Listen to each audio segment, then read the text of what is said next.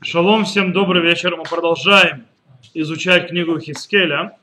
Напомню, что на прошлом уроке мы дошли до начала 13 главы, и в принципе мы там прочитали, мы еще в 12 главе уже э, обвинение лжепророков, э, что недостаточно того, что они не, не сделали ничего для того, чтобы э, предотвратить э, разрушение храма, разрушение Иерусалима, они наоборот подлили в, таким, в каком-то смысле масло в огонь тем, что они успокаивали всех и говорили, что все будет хорошо, будет мир, все будет шикарно, никому не слушайте.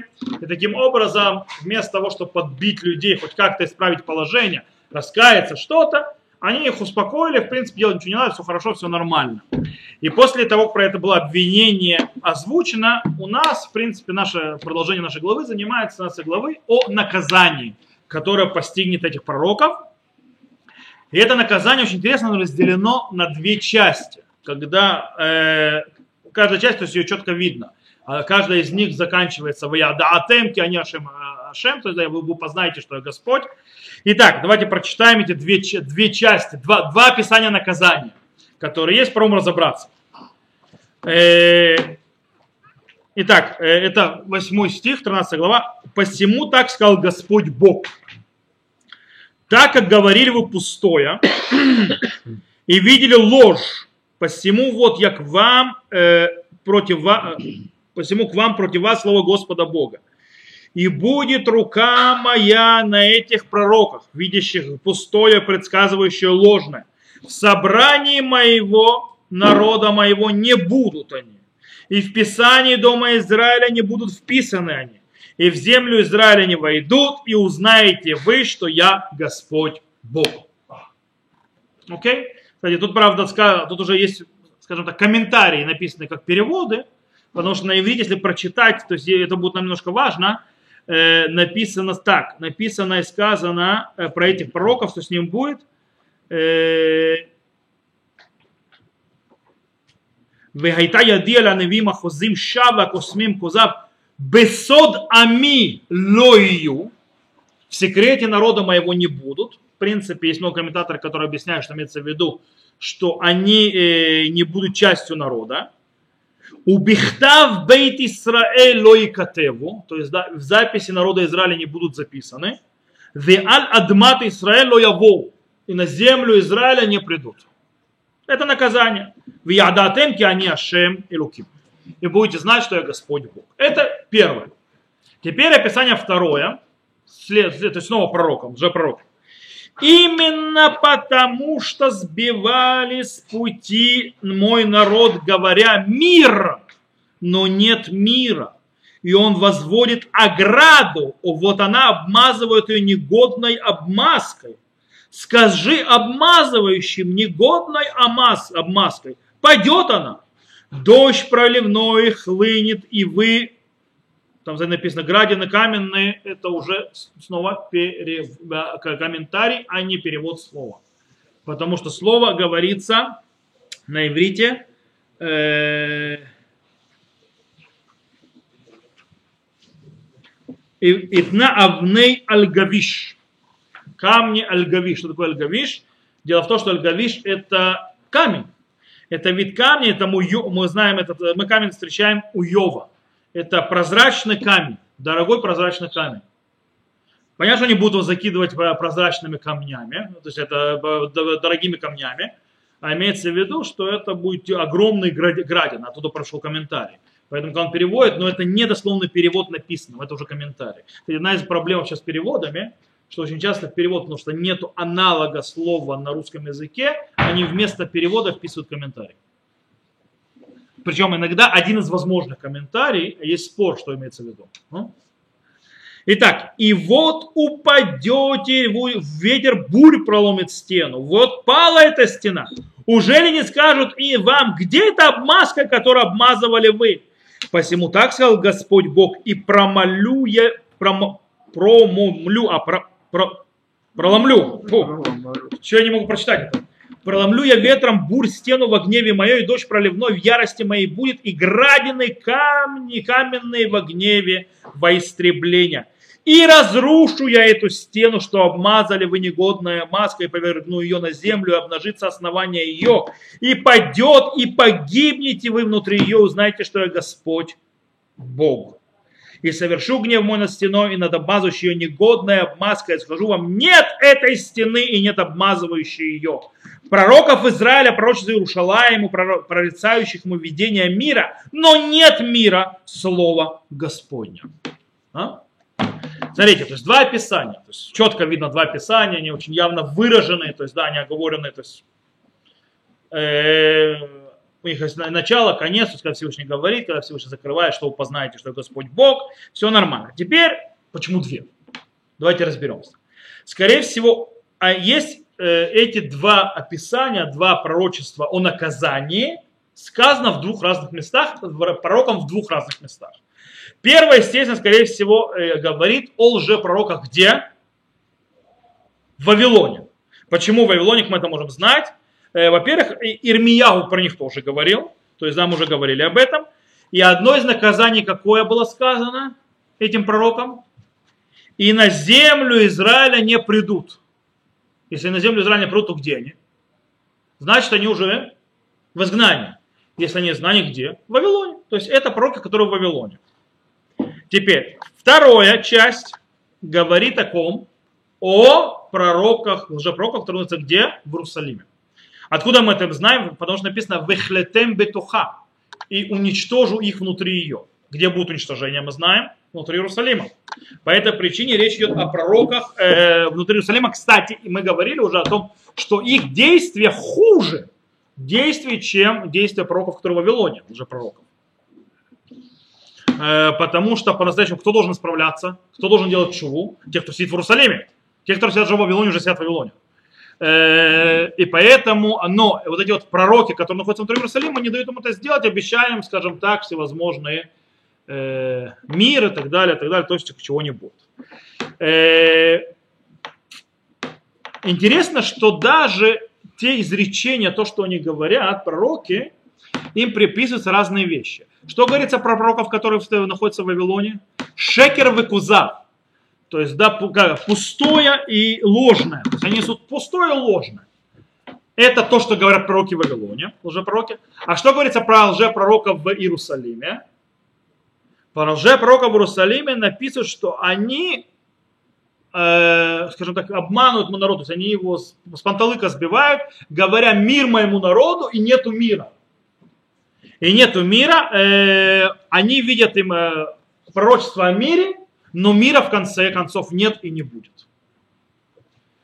Это абсолютно почему? Потому что только у Иерусалима есть проблема с чем? Почему так? Потому что у пророков в Иерусалиме у них узкое пророчество. У них что назревает? Война с Вавилоном. Откуда мы знаем? Мы помним своим геополитическое состояние. Навуходоносор там уже гулял пару раз – Э, мы знаем, что Навуходоносор стоит на противостоянии между Египтом, то есть Египтом.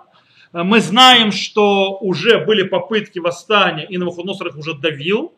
Мы знаем, что Навуходоносор уже угнал Ихания с изгнанием, то есть в Вавилон, и поставил Циткияу, который должен был себе тихо, называется, не упендриваться, как говорится.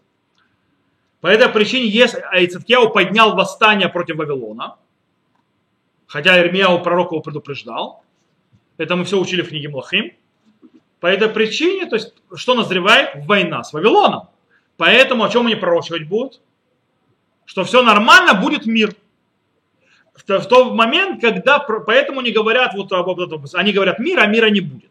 В то время как э, пророки, которые, уже пророки, которые находятся уже в Вавилоне, они говорят же не только о войне, предыдущее разрушение, они еще несколько вещей рассказывают. Какие они еще несколько вещей интересуют людей в Вавилоне? Вот вы бы сели в Вавилоне, что вас бы интересовало? А когда мы вернемся? Совершенно верно. И они, и они пророчат о чем? Что мы скоро вернемся, все будет хорошо, все будет замечательно. И это козавый шекер, то есть э, пустоту, пустоту и ложь говорили они. То есть про одни эти говорили просто ложь, а эти рассказывали, что будет мир, но мира не будет. Э, теперь мы попробуем, разберем те наказания, которые ожидают каждого из групп лжепророков.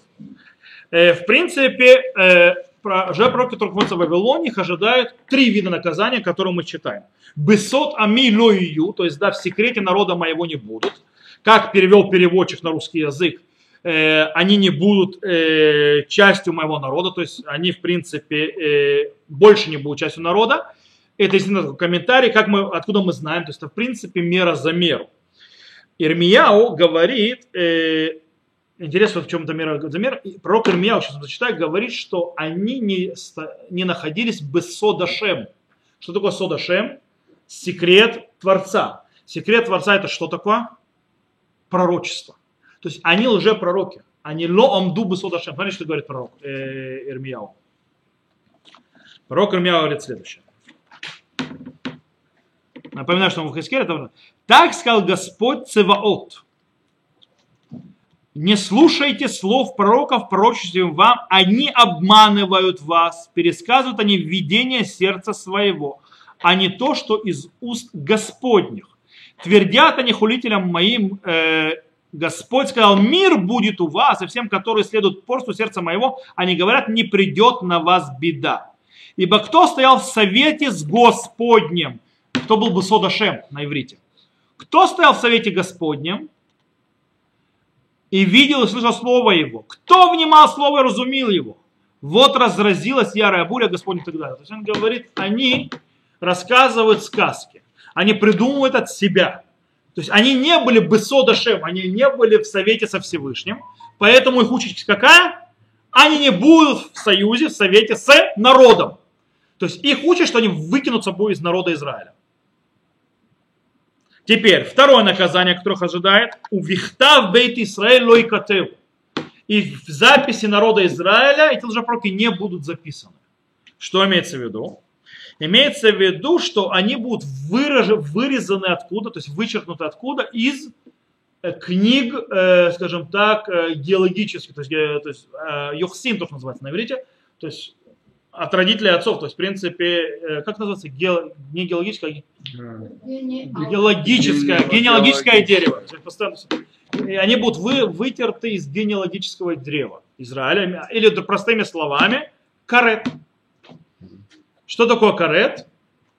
Карет мы знаем, это отсечение души.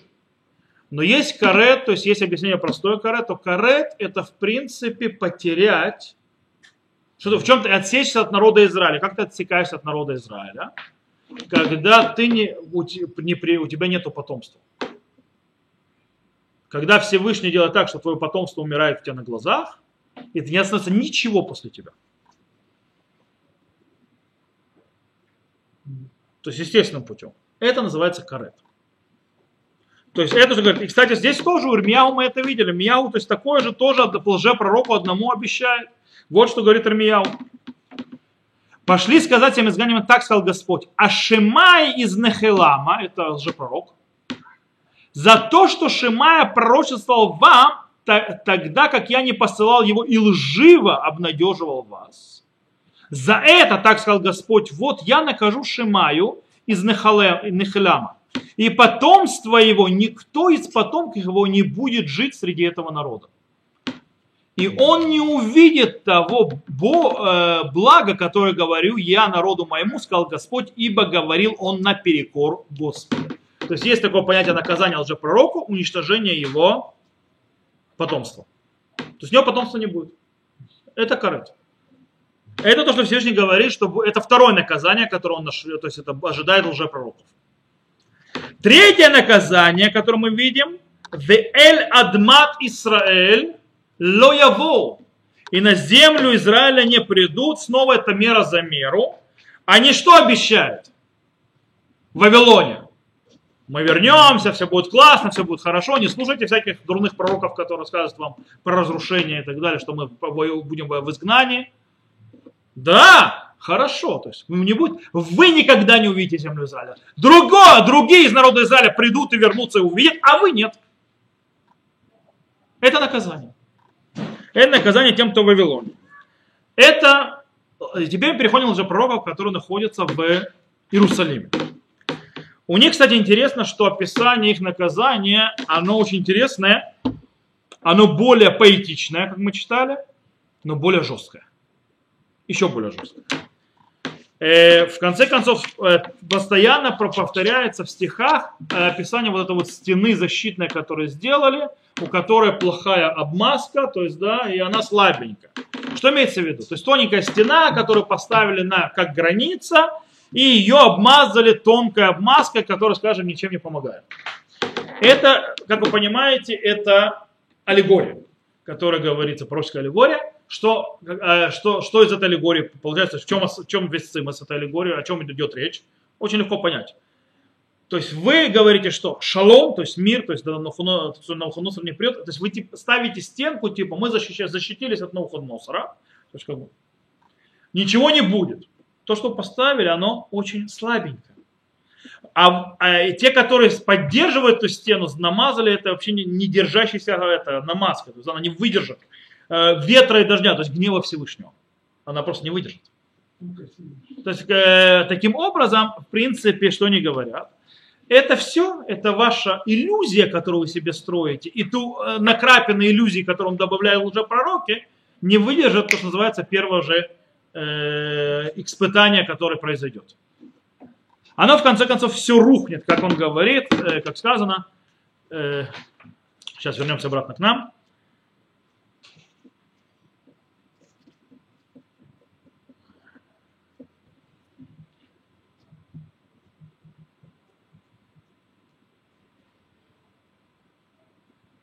И, промолю, э, и проломлю я ветром ее стену во гневе мою, дождь проливной, и в ярости моей будет и градины каменные во гневе во, во истребление. То есть, в конце то, что с ним произойдет. И тогда, когда это произойдет, что произойдет, э, что, когда произойдет, то есть эта стена рухнет, когда придет разрушение, когда придет на Худносору, когда Иерусалиму придет конец, раскроется вся, скажем так, э, а король-то голый, то есть имеется в виду э, вся проблема этих же пророков. Это то, что он говорит, что он скажет. И вот пала эта стена. Уже ли не скажут вам, где эта обмазка, которой обмазывали вы? Где эта защита, о которой вы говорили? И это, скорее всего, самое тяжелое, что есть. Потому что если вы посмотрите, я сейчас не буду... Была бы, э, была бы доска, я бы нарисовал. Все описание э, наказание, которое ожидает лжепророка в Иерусалиме, построено хиистической э, схема, схемой. Помните, что хиистическая схема? Когда первый стих, он параллелен последнему. Второй, предпоследнему и так далее, когда мы доходим до сердцевины. И таким образом сердцевина это важно.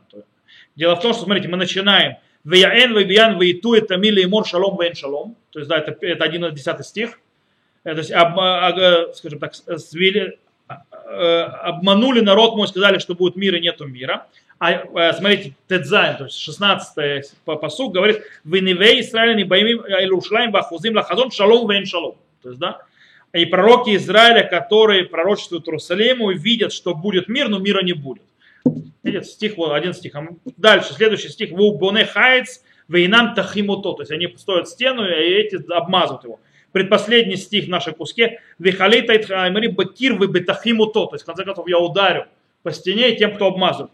Фраза повторяется, она постепенно, то сужается, сужается, когда в центре стоит 12 стих, «Вегины нафаль хакир, вехалой амар алехем, а я тиах ашер тахтем». То есть, и вот упадет стена, и, вам, и не скажет ли вам, а где-то маска, которого ее мазали. То есть, и это показывает, что, что в принципе э, в середине будет что? Этот вопрос. Где эта обмазка, которую умазывали? Вы лжецы. Где это все? И в конце концов, что с ними произойдет, это все упадет. Мало того, что они еще в позор, умрут, все там, а еще умрут в позоре. Потому что когда раскроется их некомпетентность, это позор. Ну и в конце концов всех их убьют. То есть, потому что он сказал, вы халитем, то есть, да, я вас уничтожу всех там, в Иерусалиме внутри. То есть вы там все умрете. Окей, это наказание лжепророков. Теперь вторая половина 13 главы занимается лжепророчицами. Женщины. Лжепророчицами. Давайте прочитаем, что здесь написано. А ты, сын человеческий, и тут снова, тут снова две части есть. А ты, сын человеческий, обрати лицо твое к дочерям народа твоего, пророчащим из сердца своего. Снова сердце про свое, это лжепророчество.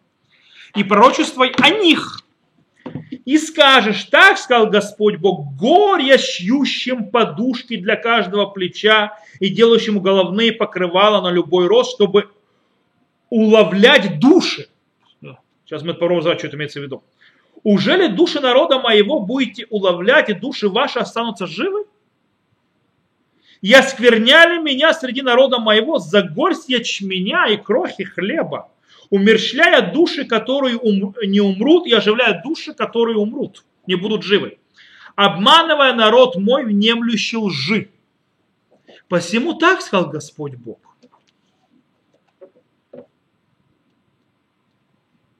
Вот я получился на вашей подушке, которую вы э, улавливаете с плеч ваших, отпущу эти души, которые вы улавливаете, э, отпущу души, чтобы улетели, и разорву покрывало ваше, и спасу народ мой от рук ваших, и не будут более в руках ваших для ловли, и узнаете вы, что я Господь. Вы так огорчаете сердце праведника ложью, а я не причинял ему боли. И поддерживать руки нечестица, чтобы он не вернулся с пути своего порочного, дабы остаться ему жив. За это пустых видений не увидите ворожебой, не обворожите вы. И спасу народ мой от рук ваших, и узнаете вы, что я Господь. А? Что здесь происходит? Смотрите, очень интересно. Когда описывается действие этих пророчеств, которые то что это делают, они говорят, что с ней происходит. Э, есть очень много странного, да, подушки какие-то, покрывала какие-то, да, обратили внимание. Что это за подушки, что это за покрывала, какие-то души улавливает, обещаете те, кто будут жить, что они умрут, тем, которые умрут, что они будут живы. Что здесь происходит? Э, давайте разберемся. Дело в том, что здесь есть, во-первых, описание пророчества немножко другое, наказание немножко другое, и отношение другое. Э, из этого выходит, что, скорее всего, что делают эти женщины? Они не выходят, как же пророки, там, на площадь вещать то есть, да, и сообщать из пророчества. Они это делают, скажем так, втихаря, в домах. И, скорее всего, они это делают чем? Посредством гаданий, колдовства и всякое таких штук. Поэтому всякие вот атрибуты, подушки, головные уборы какие-то и так далее, это всевозможные предметы гадания. Э, есть очень интересный вопрос, то есть вообще связь, то есть, да, что женщина она связана как-то с э, колдовством и гаданием всегда. Это уже в Танахе проявляется, допустим, в Шмот, то есть да, в книге Шмот, когда описывается одна из заповедей у Махшефалу Тихае, то есть да, ведьму не, не, то есть, не, не дай жить. Хотя есть объяснение, что Махшефа это не от слова ведьма, а от слова Махшефа как дага. Это склонение такое, то есть имеется в виду, что э, колдовству не дай существовать. Есть более красивый перевод. И ворожей не оставляют живых. Это не перевод, я говорю значение. Переводом меня русский язык совершенно не интересует. Это от слова махшифа, ведьма или ворожея, неважно, это женский род, или махшифа как дага. Это как бы смехут такой. Имеется в виду, что это само действо, а не человек, кто это делает. В этом смысле. Есть такое объяснение, но в любом случае мы знаем, что мы ни разу, ни два, ни три встречаемся с тем, что женщины э, делали какие-то колдовские вещи. Например, когда Егу приходит к Изевель, до жене Ахава, чтобы ее убить, он и говорит следующее, смотрите, «Ма шалом от знуней Изевель и мехвек шафе гарабим». То есть, да, твоей матери и ее, ее то есть это колдовства. Э, и мы помним, что кому пришел царь Шауль, чтобы ему подняли э, Шмуэля снова к женщине. Как-то так или иначе в Танахе мы тоже видим постоянно связь между колдовством и женщинами, так или иначе. То есть это как-то связано. В любом случае они делают какие-то шляпы, какие-то шапки, какие-то покрывала, какие-то подушки для того, чтобы, в принципе, гадать. Окей, что они делают? В чем их проблема? Что они делают? Они умерщвляют души, которые не должны, были, должны быть живы и оживляют, сделать, дают жизнь душам, которые быть, должны быть мертвы, которые не должны жить. Что имеется в виду? Э, они точно так же вводят в заблуждение людей, которые к ним приходят и задают им вопросы. Но они это делают немножко другим способом. Они делают что-то даже в определенном смысле хуже. Они обещают тем, кого ждет смерть, что у них все будет хорошо злодеем, то есть, да, что все будет хорошо, все будет прекрасно, все будет замечательно. А людям праведным, кстати, это возвращается к вопросу, должны ли было кто-то в Иерусалиме выжить, были ли там праведник, помните, в 9 главе в этом вопросе было непонятно, но получается, что Всевышний говорит, что есть должны кто-то, кто не был, должен умереть, А кто ему должен, не должен умереть в Иерусалиме, которого, в принципе, уже стоит, э, вышел указ от Всевышнего уничтожить его и разрушить за его поведение нехорошее, точнее, хорошее, в кавычках нехорошее, э, значит, какие-то праведники есть, которые нужно было спасти. Э, и они, что они делают? А как можно, они могут убить праведника? Они могут убить праведника только одним путем. Вводя, вводя его в сомнение в правильности его действия. Когда он начинает сомневаться, правильно он делает то, что он делает, и не стоит ли ему прислушаться к э, другим пророкам, то есть делать по-другому, как все делают. Таким образом, он, будучи праведным, сомневается в праведности своего действия и, естественно, ведет себя куда? Э, быть частью этого народа, которому уготовлена смерть. Это, в принципе, то, что происходит.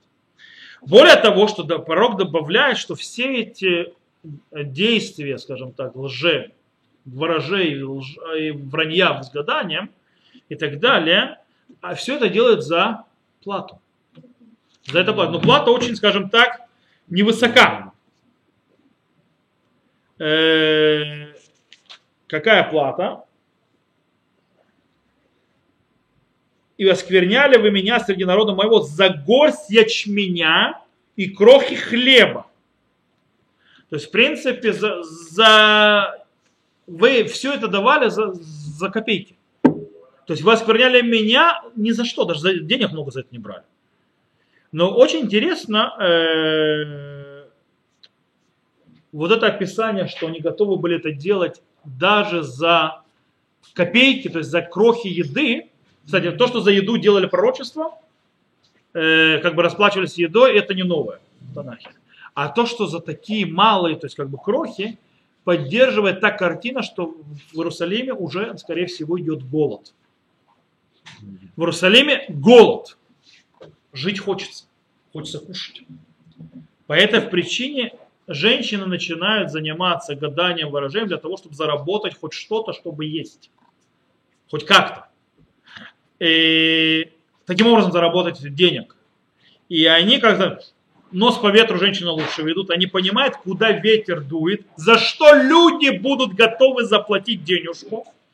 Денег, видно, нет, потому что если не крохи да и получают, значит, крохи дают, значит, голод уже идет. За что люди готовы, они будут подавать за то, что они хотят услышать. Кстати, это все гадалки на этом работают. Вам кажется, гадалки, ворожи, экстрасенсы, все это фигня, это вся, это все, э, все это чушь. Они работают на том, и вам кажется, это психология, и вам кажется, что они рассказывают вещи, которые, да как вы это, как он знает такое? Да он это выяснил, за 5 секунд из вас вытащил. Вы даже, даже не заметили, как из вас вытащили. Потому что вы хотите верить. Более того, когда он рассказывает то, во что вы хотите верить. И они умеют это красиво делать.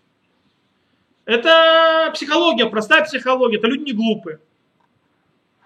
И они понимают, куда дует ветер. И поэтому они будут рассказывать, то есть, да, что больше, большая часть общества где находится? Э, грешат, им полагается смерть. За что они будут платить? За хорошее пророчество. То есть она гадает, вот она скажет, да, у тебя все будет классно, у тебя будет большой дом, и ты будешь богатым. Он ей дает там, что там, у него крохи это. У праведников, то есть если она будет говорить, что праведники тоже правы или так далее, что, то их нужно тоже сводить с пути. Почему? Потому что это хочет услышать толпа. Что они ошибаются. И за это дадут деньги. И это то, что они делают. То есть, в принципе, они таким образом зарабатывают денежку. Точнее, денежка, хлеб, хоть что-то поесть. Э, и поэтому и в наказании их тоже две части. Я уже прочитал все, давайте прочитаем. Их наказание есть две части. А первая часть их наказания такова. Посему, так сказал Господь Бог, вот я ополчился на ваши подушки, то есть предметы ворожей, которым вы уловляете там эти души, чтобы они души улетели. Я сорву их с плеч ваших, отпущу эти души, которые вы улавляете. Отпущу души, чтобы э, и ваши спасу народ мой от рук ваших, не будут более в руках ваших для ловли, и вы узнаете вы, что я Господь. То есть слово «я Господь» заканчивает одно из наказаний. Второе наказание начинается следующее. Так как огорчаете сердце праведника ложью, а я не причинял ему боли, и поддерживайте руки нечестивца, чтобы он не вернулся с пути своего порочного, дабы остаться ему в живых. За это пустых видений не увидите вы, ворожевой не оборожите вы, спасу народ мой от рук ваших, и узнаете вы, что я Господь. Интересная вещь. В первой части Всевышний говорит, что он, в принципе, уничтожит все предметы для ворожей и гадания. Да? То есть это, в принципе, то, что он обещает. Они пользовались этим, их больше не будет, то есть Всевышний их уничтожит, больше вы не сможете этим пользоваться. Вторая часть нам рассказывает, то есть, да, что Всевышний делает так, что они больше не смогут добавлять, то есть заниматься выражениями и обманывать людей. Очень интересно, что это все наказание.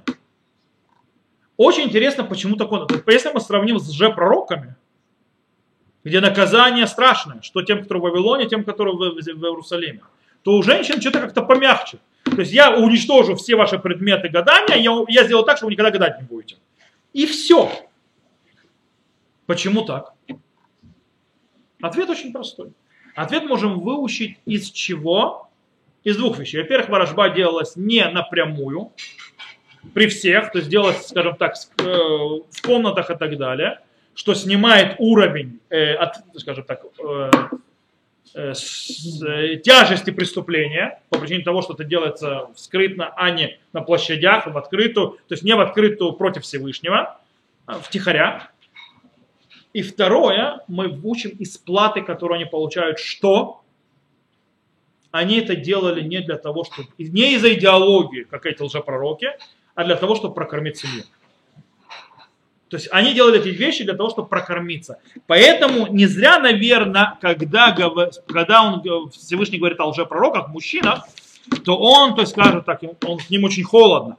А когда здесь э, Всевышний обращается к пророку, к Хискелю, говоря о женщинах, то есть которые уже пророчицах, то он говорит, а ты, сын человечка, обрати лицо свое к дочерям народа твоего.